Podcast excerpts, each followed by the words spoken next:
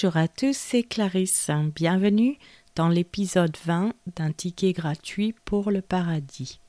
Commençons par la lecture de la Bible. Genèse chapitre 23. La vie de Sarah fut de 127 ans.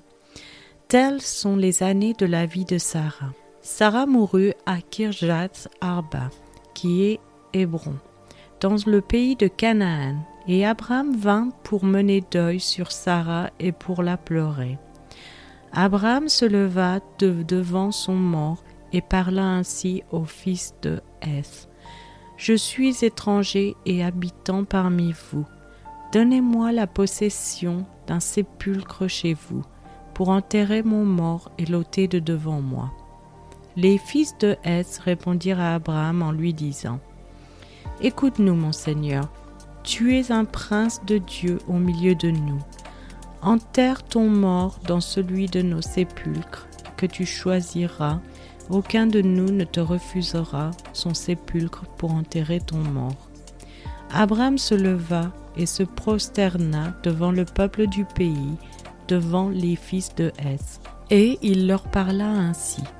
Si vous permettez que j'enterre mon mort et que je l'ôte devant mes yeux, Écoutez-moi et priez pour moi, Ephron, fils de Tsochar, de me céder la caverne de Macpéla qui lui appartient à l'extrémité de son champ, de me la céder contre sa valeur en argent, afin qu'elle me serve de possession sépulcrale au milieu de vous.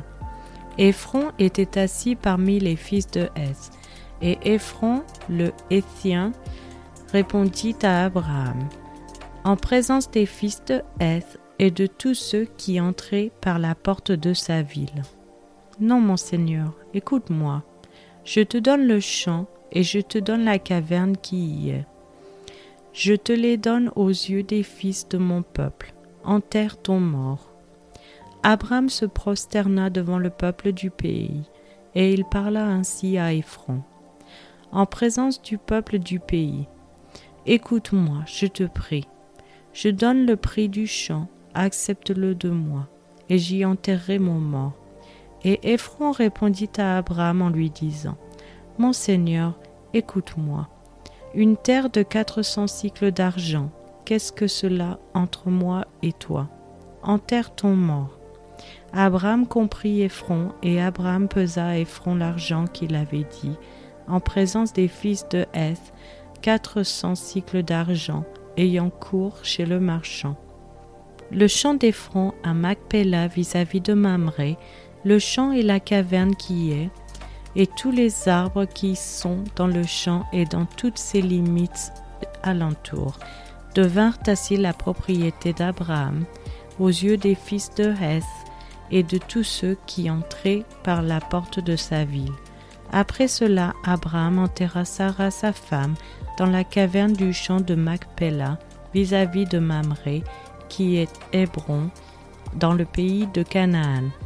Le champ et la caverne qui y est demeurèrent à Abraham comme possession sépulcrale acquise des fils de Heth. Passons maintenant à l'étude de ce passage. Quelle preuve historique la grotte de Macpéla fournit-elle? Jusqu'à la mort de sa femme, Abraham a erré à travers Canaan en tant que berger nomade. Ayant besoin d'un lieu de sépulture pour Sarah, il acheta sa première tranche du vaste territoire que Dieu avait promis à ses descendants. Dans Genèse chapitre 15 verset 18, il est dit En ce jour-là, l'Éternel fit alliance avec Abraham et dit Je donne ce pays à ta postérité depuis le fleuve d'Égypte jusqu'au grand fleuve, au fleuve de Frate. L'achat comprenait la grotte funéraire et le champ dans lequel elle se trouvait, tous deux connus sous le nom de Macpéla et situés à Hébron. L'auteur de la Genèse a soigneusement noté que Sarah, Abraham et Isaac ont tous été enterrés dans cette grotte voir dans Genèse chapitre 25 versets 9 à 10 où il est dit Isaac et Ismaël, ses fils, l'enterrèrent dans la caverne de Macpéla, dans le champ d'Éphron, fils de Tsochar, le Héthien, vis-à-vis de Mamré. C'est le champ qu'Abraham avait acquis des fils de Heth. Là furent enterrés Abraham et Sarah, sa femme. Et dans Genèse euh, chapitre 35, des versets 27 à 29, où il est dit Jacob arriva auprès d'Isaac, son père, à Mamré, à Kirjas Arba, qui est Hébron, où avaient séjourné Abraham et Isaac. Les jours d'Isaac furent de cent quatre-vingts ans. Il expira et mourut, et il fut recueilli auprès de son peuple, âgé et rassasié de jours, et Isaü et Jacob, ses fils, l'enterrèrent. Plus tard, sur son lit de mort en Égypte, Jacob Israël a ordonné que ses os soient apportés à Canaan et enterrés à cet endroit avec ceux de son grand-père Abraham, sa grand-mère Sarah, son père Isaac, sa mère Rebecca et sa femme Léa.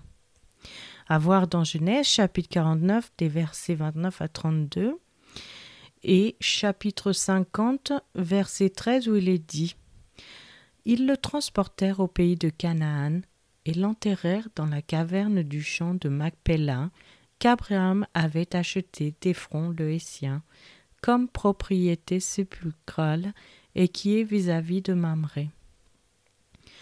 Donc ce n'est pas surprenant que les Israélites se soient souvenus de cette grotte à travers les âges. Une enceinte monumentale a été construite sur le site à l'époque d'Hérode le Grand. Cette belle structure de 60 mètres sur 33, présentant une similitude architecturale remarquable avec le mont du temple d'Hérode à Jérusalem, est toujours intacte aujourd'hui. À l'intérieur, au-dessus du sol, six grands cénotaphes médiévaux, sont des, tombes vides servant de monuments, commémorent les patriarches et matriarches qui y sont enterrés. Une église euh, byzantine, construite plus tard à l'intérieur de cette enceinte, a été convertie d'église en mosquée à la suite de changements successifs de règles et donc de religion dans la région.